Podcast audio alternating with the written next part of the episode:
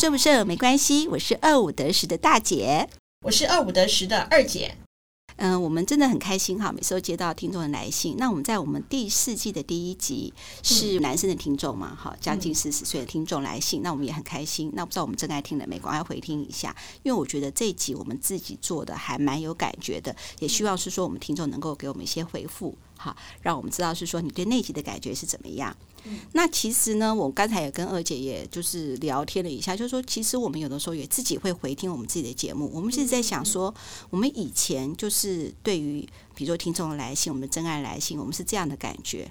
那我们再回顾一下，我们现在的心情还是是同样的答案吗？就会这样子想。你真是伟人的性格，你没有吗？我会回听，都觉得哇，主持的好棒哦！没想到自己。哪里回答的不好哎、欸？所以我说，我就跟你讲说性格啊，因为信都是我收的，你不要一直强调这一点。我也很认真看啊。那你记不记得我们北漂青年？嗯嗯，他写了两次信给我们。那你不觉得自己很棒吗？你现在的答案应该也一样吧？哎，的确也一样，对吧？可是我们还是希望说，别人是不是跟我们一样的想法？就是因为我们现在都一样，我们也想要知道别人是怎么样的想法嘛，哈。所以我才说你是伟人个性啊。我就是觉得哇，自己真是倍儿棒！我们常常说，我们二五得十呢，就是给听众一道山珍海味。就是我，对，你是山珍海味，可是我是那关键性的盐嘛。对。然后我们是不是需要一个美味的汤？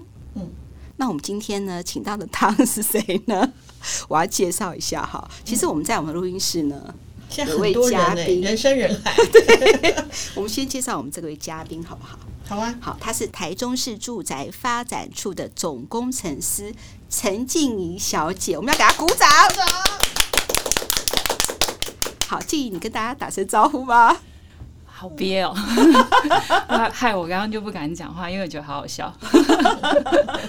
呃，大家好，我是那个台中市政府住宅发展工程处，我姓陈，我叫静怡。静怡，你有看到我们这封信吗？他是一个北漂的南部人，工作三年，然后因为也是台北居大不易嘛，所以他后来就回去了。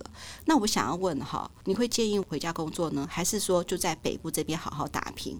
诶，其实我没有真的在台北工作过，但是我我记得我高中要考大学的时候，我的目标是一定要来台北。嗯，结果我觉得常常就是事与愿违嘛，嗯，因为不会，老天真的不会照你的计划跟你想的事情走，嗯，然后他就把我放到南部的学校去。所以呃，其实那时候我在南部的时候，我非常就是非常忧郁，我一直觉得说，诶，我毕业之后我一定要。还是要去台北工作，嗯，对，所以台北一直都是以前大概二十岁的我的那个年轻的梦想，嗯，但是后来就是几次，因为呃，就是大学之后可以一直来台北，可能看展览啊，或者是呃，就是去参参加一些活动的时候，嗯，就会觉得哇，台北跟我想的好像还是有一点不一样，就是觉得呃，好像很复杂，然后大家走路都很快，那那时候的我就会觉得嗯。我是不是应该要想想看，我是不是真的以后还是要来台北工作？对，所以呃，我我觉得台北对我来说有一个爱恨情仇啦。那现在如果问我还要不要在台北的话，我会我我会毅然决然说我不想在台北生活。但我我我不是说哎、欸，这这位这位听众他就呃要回乡还是什么？但是呃，我我我我觉得如果可以让我再一次的选择，我我觉得时间是一个最好的答案啊。他不是，他不，因为当你还没有走到那一步的时候，其实你不知道你的未来是带着你往哪边走。所以，呃，我如果以我的经验，我会认为他呃需要一点点给自己一个里程碑。比如说，呃，那时候我要去选择我工作的时候，其实我没有我没有想太多，我我只是让我自己说，呃，我要呃，我可能要考试，然后我想要当公务员。那那时候我就给我自己两年的时间。那如果说我没有考上，我就不要当公务员了，嗯、就、嗯嗯、所以那时候就是刚毕业的时候就在准备考试嘛，那就在就在南部，那我也没有想说，呃，我一定要考上哪里的学，就是考上哪里的公职，但是就真的考上，就顺利回了中部，因为我是台中人，所以就觉得，哎、欸，好像冥冥之中，你好像知道你这个时候可以做什么。但不用去想未来太多，好像时间就给你答案了。对，我觉得有的时候顺其自然是最好的。嗯，那自己如果给自己太多的压力的话，我觉得反而会很辛苦，就会有一点埋怨，哦，老天爷为什么对我这样？嗯，对，所以呃，有时候我真的觉得我不喜欢，不喜欢马上知道答案，就是慢慢走这样子。你说你考上公职了吧？如愿的考上一个就是台中自己在家的公职，那你人生就是平坦道路了，再也不用挑战了，对不对？就考上是考上苗栗。对，先考上苗栗，苗栗也不错，苗栗跟台中很近的啊。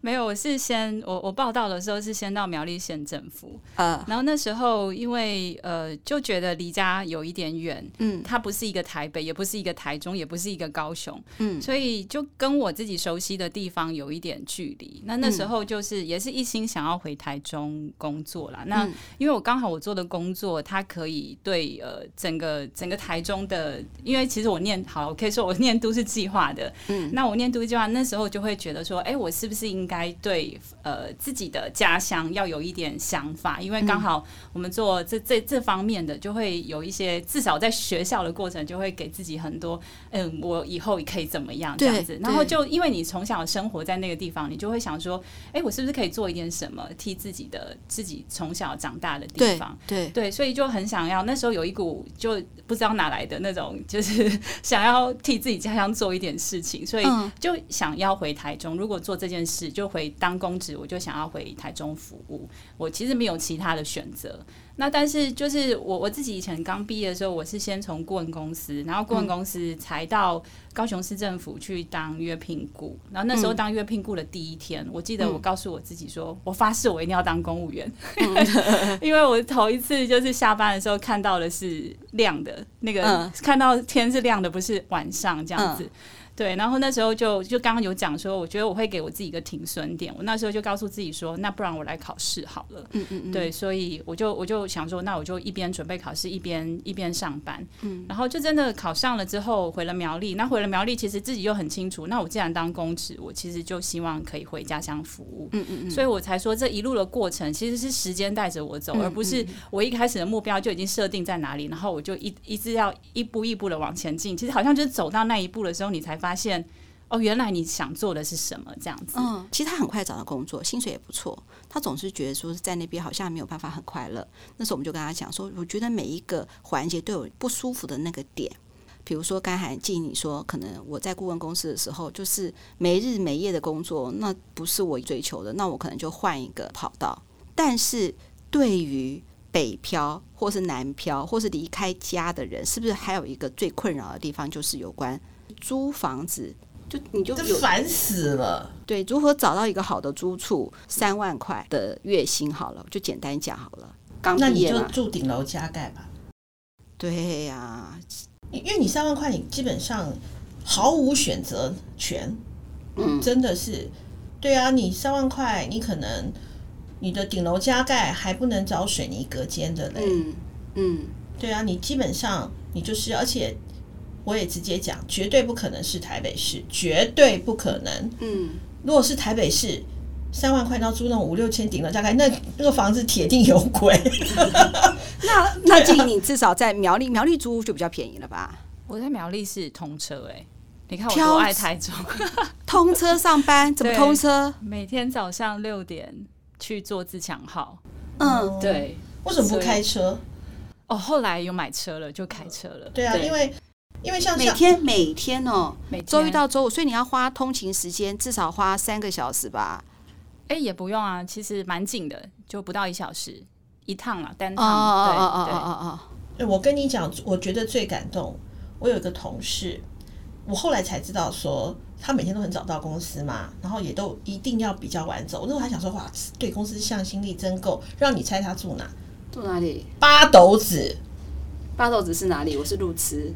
真是真是跟你话不投机，基隆还要再往北，八斗子，所以他的他的车子是固定的，所以他的他停车的地方是在联合报那边，嗯所以然后他再走到公司，所以他一定都那么早，因为他没坐那班车，他基本上就是要请假了。那时候我们就问他说，干嘛住那里？因为他想要住，因为他有养宠物嘛，嗯他想住比较大的。那以他当时刚毕业的。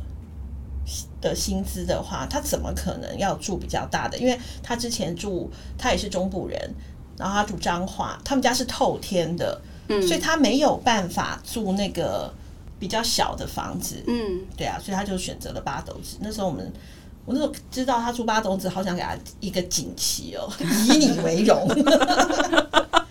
哎、欸，那我问你啊，问静，那你是在那个住宅发展处工作的吗？其实就跟住息息相关啦。那我就想问说，现在年轻人要买房子可能吗？当然可能啊，多听二五得十，累积自己的职场应变能力，就能够节节高升啊！拜托好不好？买房子哎、欸，当然你在职场上面，除非你中乐透，嗯、你在职场上面有飞黄腾达，你想买房子。是是不是要听二五得十？年轻人的话，是不是除了买房子以外，就是还可以租房子嘛？对不对？请问社会住宅到底是什么？其实我真的觉得社会住宅还没有诞生之前呢、啊，像我以前也是就是租房子的。我觉得很多事情都是受制于房东，对，然后真的、呃、对，然后你会有很多事情是要必须要去跟房东沟通。那到最后沟通的结果，房东只要一句啊，不然你不要租啊。嗯，就结束了。对啊，其实它没有沟通的效果。对，那呃，我我我认我真心认为，就是社会住宅它其实是提供一个租屋环境一个非常好的选择。嗯，那当然它不可能是豪宅，它不可能就是盖一个就是有按摩浴缸啊，或者是免治马桶的房子给大家住。但它基本上它的通风、采光跟公共安全，像最近都一直发生一些公安的意外嘛，城中城等等这些东西，其实都完全不用烦恼。那再来，我一个我觉得。我真的觉得最好的地方就是你不需要担心房东哪一天要涨你房租，然后哪一天跟你讲说，哎、欸，我房子要要要卖了，所以你必须要再搬家。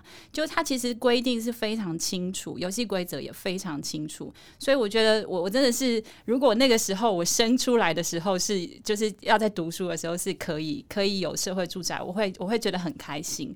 然后再来就是说，现在社会住宅它又多了很多在居住的一个想法，就比如说我们。给了很多大家是住在一起的那一个软体的服务，嗯，让我觉得说，哎，如果说你在这边住，它不是一个很孤独的居那个都市的居住者，它反而是一个很温暖的共居的一个生活，嗯嗯，所以我会我会很推荐大家，如果真的就是比如说像台北市啊或台中市都有社会住宅的这样子案子，台北市很难抽到，台中市也蛮难的，但是我觉得会慢慢的越来越多，那它会越来越好，就是大家会。它变成是一个选择啦，我觉得像国外，像荷兰或者是一些欧洲的国家，嗯、那个东西它就是选择，它并不是说哦，我这辈子我一定要存钱买房。这个这个其实有一点辛苦，大家都知道。嗯，那如果说我可以知道说房子这个东西只是一个需求，那我有有地方住，那我也可以住得很好。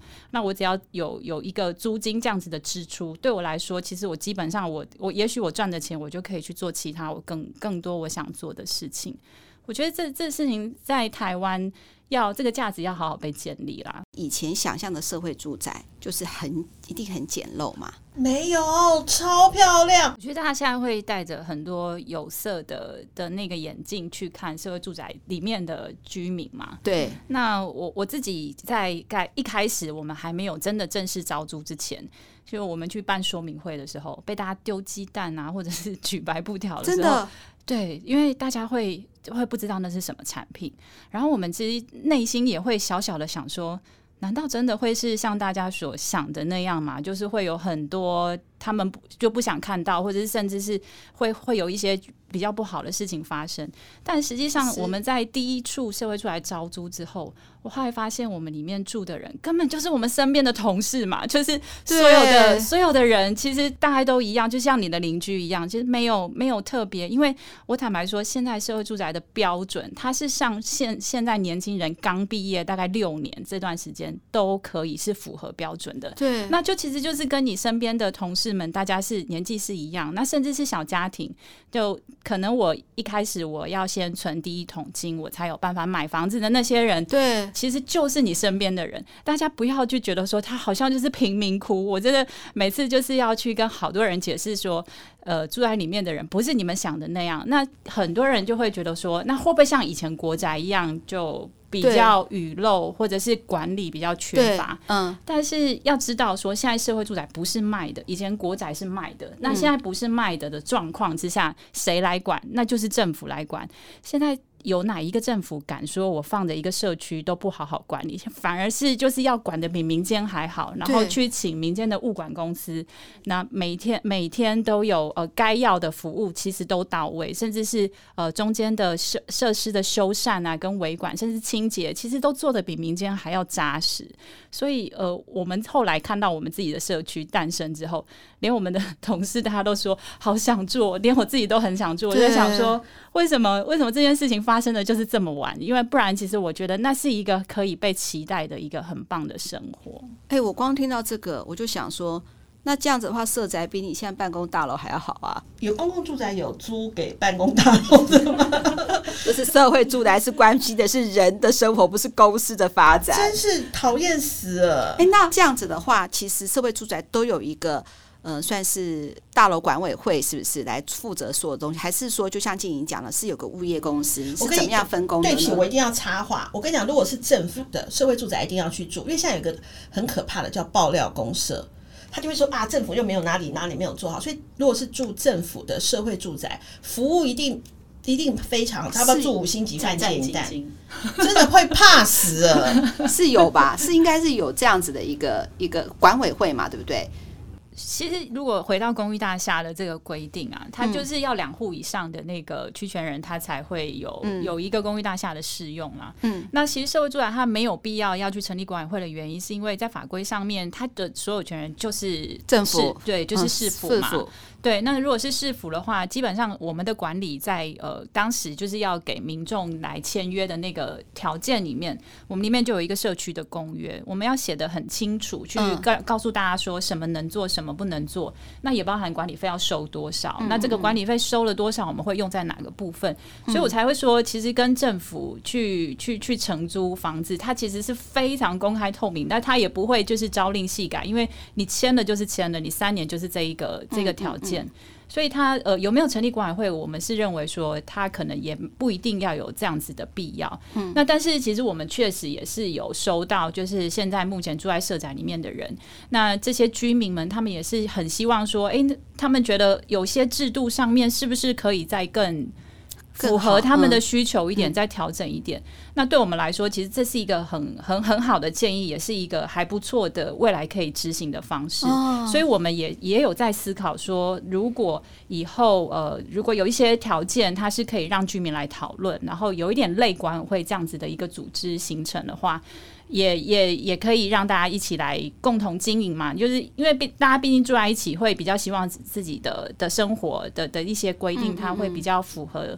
你的你的需要，那往往有时候政府在定规定的时候，他没有真的自己去呃去很第一线的去。理解这件事情的话，我觉得也会少一个少一个，中间会少了一个一个一个一个环节。那确实去由下而上这件事情，我觉得我们是我们是觉得好像有必要的。那可能也以后也会朝这个方式去执行啦。其实我们台中市住宅发展工程处做了一个 Podcast 节目，关于社会住宅它真正的核心价值在哪里？譬如说，甚至他把它延伸是说，他知道人民关心住的问题。那住的问题其实有哪些观念，或是哪些想法？过去的观念跟现在观念不一样嘛，那很多东西都要应该因为时间的变化而有所修正嘛。我是觉得还蛮有心的。那我们今天呢，非常荣幸的邀请大宅门的主持人 Kevin，那我们是不是再鼓掌的 Kevin？你不用憋了，你要么就笑出声音，要么就说出话啊。真的忍很久了，终于可以讲话啊！我先跟大家稍微。呃，简单介绍一下，大家好，欢迎收听大宅门 Podcast，我是 Kevin，大家这里拜过了好吗？哦，不是我带五的十，是不是？哇，很开心可以来这边，大声呢，啊，很大声是吗？丹田太充足了，压过了，让大家听清楚我们的声音。那其实我从刚刚就是做到现在，我听了就是大姐、二姐还有我们总工在聊这些内容，其实都非常有感。那我呃，我这一次身为我们第二季大宅门的主持人，其实我也先简单来跟大家介绍一下我们的节目在讲什么。不只是台中的社会住宅，那还有就是所有跟住有关的事情，都会在我们的节目里面都会跟大家来聊聊。包含我们有些公寓大厦里面的生活啊，或者是说刚提也都提到，到底社宅能不能养宠物，能不能养？哦，大家知道该可以养，是不是？来听我们的大宅门第一集。哦，你不要养宠物。我们养宠物到底有哪些好玩的事情，跟可能会担心的事情？听二五得十，二姐有分享。我们社宅算可以养宠物，那如果我们养了宠物，比如说猫，把我们社宅里面的所提供的一些物件给抓坏、损坏了，那该怎么办？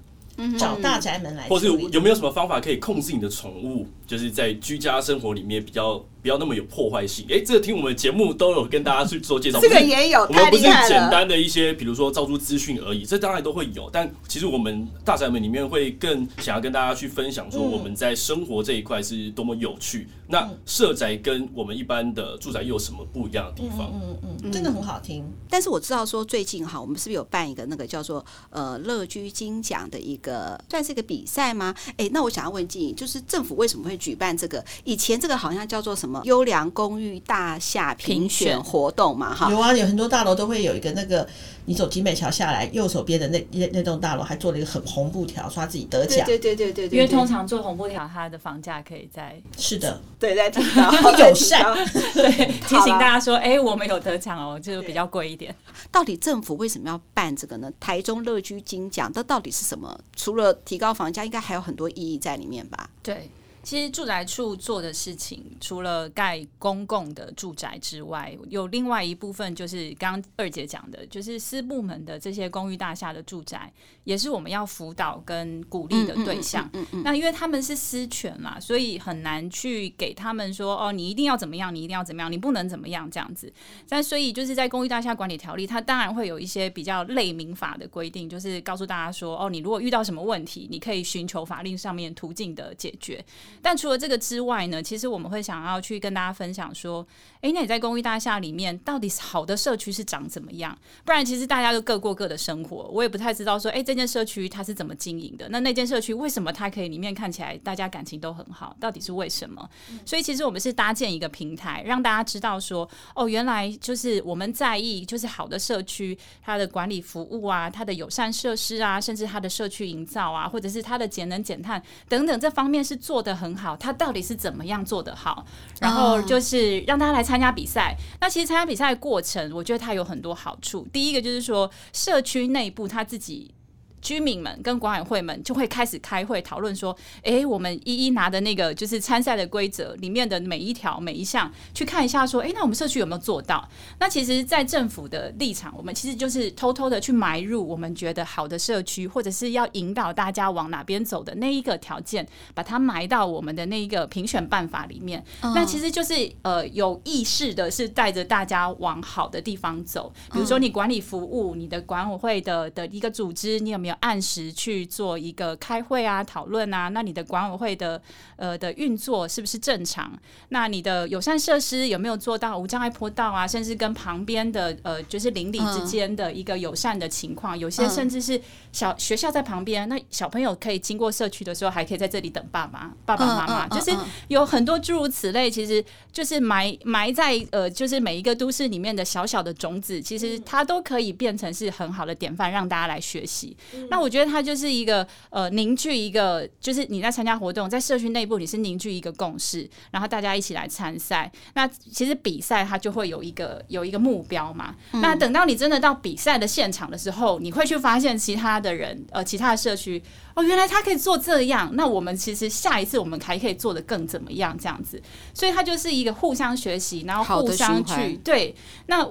他他比我们政府就是 always 在收一九九九说，呃，要告诉市政府说，我们的管委会今天又做了什么坏事，所以你们今天要来要用哪一条办法去处理管委会，或是处理哪个住户的的状况，它其实是翻转。等于是说，我们在很负面的在处理大家的陈情案之余，我们其实是很正向的带大家去往一个好的社区的方向去走。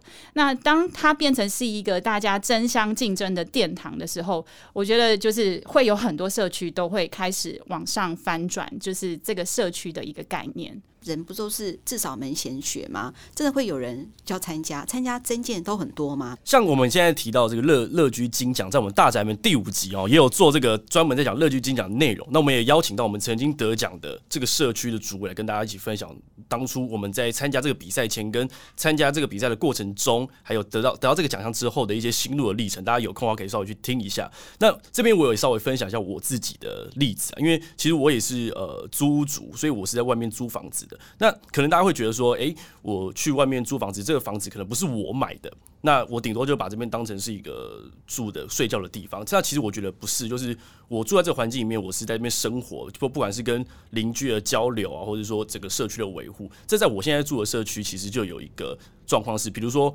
呃，我们社区的邻居其实每个人都很热心，那都会去检查，尤其像最近的新闻会比较多。那我们最近群组里面就开始大家都会去看说，诶，我们的那个公共的梯间有没有人在摆放一些私人的物品，会不会影响到呃之后假如说有什么样的意外，会不会影响到逃生动线？然后或者是说，今天如果是呃像外面下大雨的话，哦，那我们这整个社区的，比如说呃公共的梯间是不是太过潮湿，然后就会有人去帮忙处理。那变成是说，我们社区的副主委，其实他就有在我们群组里面就提到一个想法，是说他觉得我们的社区的邻居其实大家都很热心，哦，一起想要参与公共事务。那是不是我们有如果有这机会的话，是不是我们也可以去申请？比如说我们的社区可以来去申请本市的一个优良社区。那其实大家是不知道有乐居金奖。这样子一个奖项，其实可以让我们去做报名跟申请的。那我会觉得，其实我们听到之后，我们都还蛮愿意去做这件事情，因为呃，这个我们在准备去做这件事情的时候，其实可以是透过每个住户都来自不一样的背景，然后每个人都有不同的专长，其实就可以一起来为这个社区去做很多不一样的事情。对，详细内容我们我们可以再去听一下我们乐居金奖的单集。对，因为其实这个真的蛮有趣的，因为我们一起不只是管委会哦，如果我们整个社区除了管委会以外，我们所有的住户就可以每个人发挥彼此的专长。比如说，呃，我们可能有个住户他是专门在做那种植栽设计，那他可以就帮我们的这个社区去做一些美化。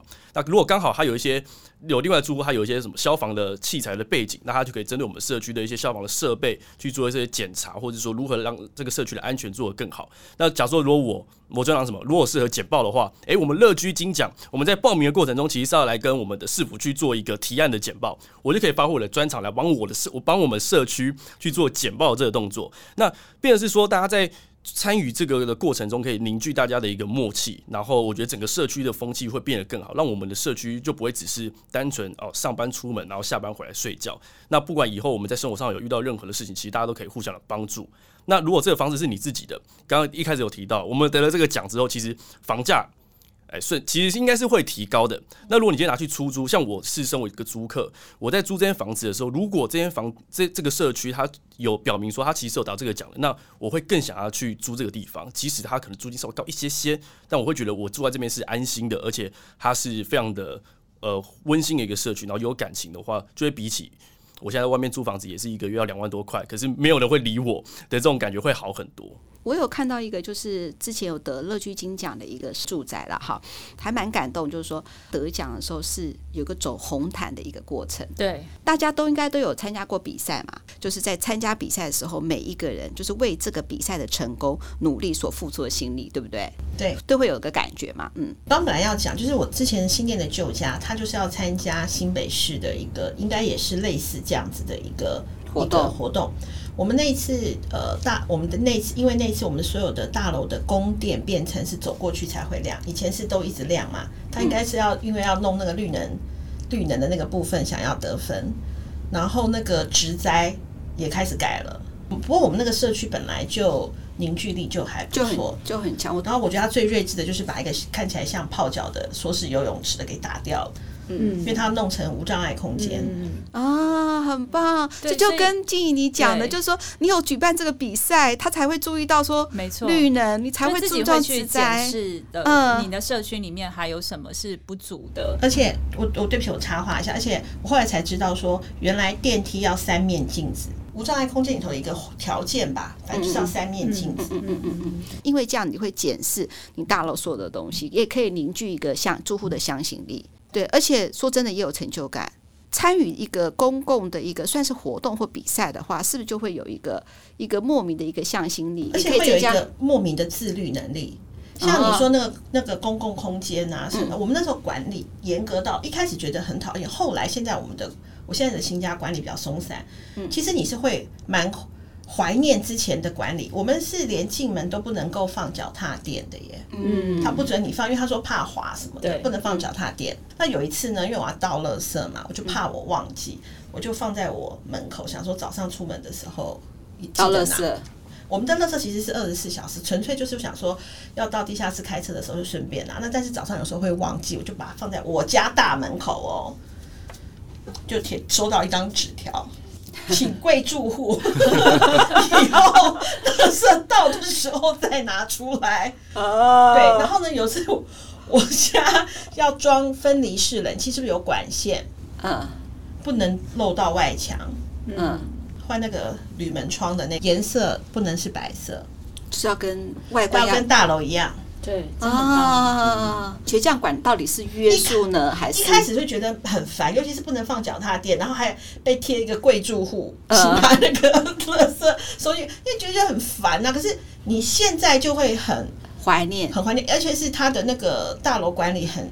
很严谨嘛，嗯，对啊，然后包括像他以前是开到边边感应门铁门会开，后来他还为了要去参加，不变成是 e take，嗯嗯嗯嗯嗯，你知道他要感应你的那个 e take，那他会跟还会跟大家讲，请不要把你的 e take 放在你前面，万一你前面有挡风，那个有些前挡会嗯贴那个。比较深色的会什么不清楚啊？什么什么要换车子换一天，就开始一直讲，如果你换车换一天要才重新去登记啊，那一个人只有一次机会，第二次要五百啊什么的，对不对？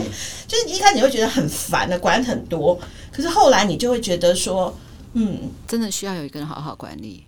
对，因为社区金奖可以凝聚住户的向心力的时候，我又多想到一个，我们是不是社宅啊？是不是他会有一些举办一些什么社区的一个活动，对不对？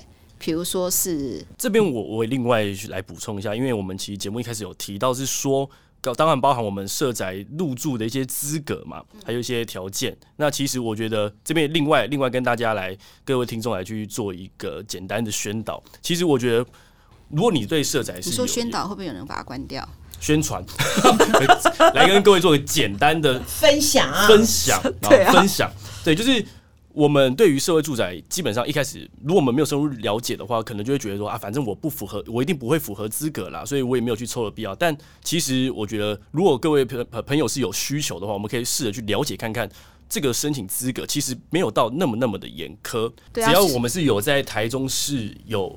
呃，就业或者就学，我们只要第一，我觉得第一个我们有符合这样子的条件，我们就可以去尝试的去了解更细节的一些办法。如果我们在网络上，比如说我们有些长辈他比较不了解这个流程，我觉得都甚至可以，我们直接打电话到我们的住宅处去问相关的承办人员，他就可以就跟你去说明说，哎、欸，其实你是符合资格的。因为我觉得我自己的经验啊，很多人对于这样子的资讯，我们政府提供这样子的一个资源，但大家都会。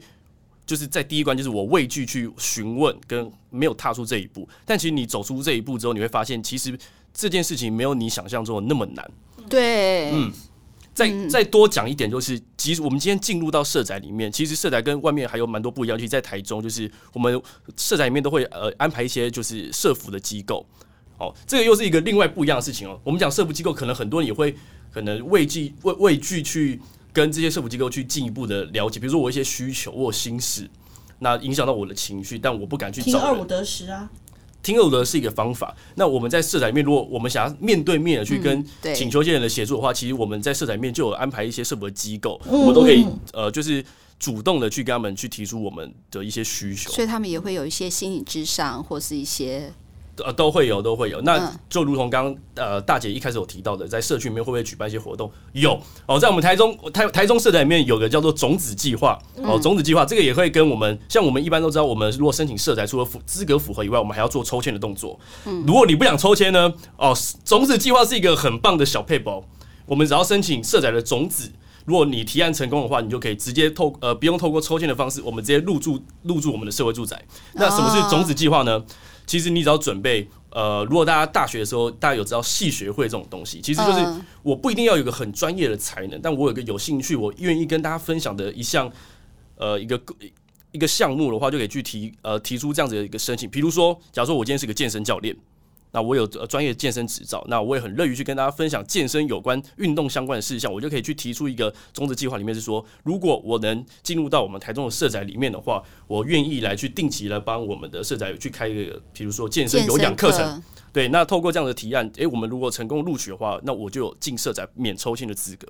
诶，我觉得静怡，我觉得台中市政府真的很不容易耶。我觉得我们可以找 Kevin 来当代言人，他讲的都很完整。不是，我要先说你二五得十，对，抢了我们的风采。不不不不，因为因为我我，我自己有听二五得十嘛。所以其实我知道，我们二五得时有蛮多的听众，像我们一直都会收到我们的听众来信，不，然后就是可能我们有很多的家庭，然后遇到很多的问题。这边我也再补充一下，我们社宅里面其实有除了一般户以外，还有提供一些比较额外的保留户。那这个保留户也不是大家一般标签化所想象那种，一定是有什么特别的问题，或是一定要有，比如说呃残障或是什么样的这种资格。有另外一种，比如说今天我们这个家庭，我有三个。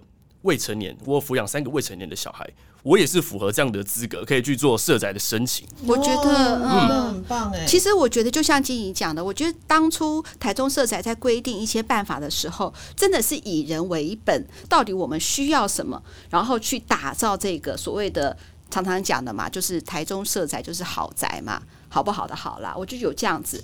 从他真希望侯友谊听这一集，这边直接呼吁市长出来。对，不是柯文哲市长，侯友谊市长，请听大宅门。对对，我是觉得做好一个好的一个社会住宅，把它当做一个标准，或大家朝着一个方向。那同时在推动这个。呃，比如说，我们认为是说应该有的豪宅之外，在鼓励现在，因为现在还有很多房子在在那边嘛，是不是有很多改善进步的空间？嗯、那改善进步空间的话，总是要给鼓励嘛。对，你有会有钱吗？得奖会有钱？当然有啊。对呀、啊，你看，你看，就可以参加这个台中乐居锦奖了。其实就是一步一步、一步一步的来。我突然觉得。人生充满了希望，不是？我觉得是台湾年轻人还是很有未来的。其实就算是现在哈，我们可能是就是在一个可能大家觉得竞争比较大的环境底下，住是最重要的。其实住其实就是一个人们应该是人民基本的一个权利吧。对啊，那我现在要把这个前面的信要改一下的，请问一下我们的北漂 青年 在南部好吗？你可以选择走 漂，我们先飘过去吧。是吗？是吗？你我可以有种子计划啊！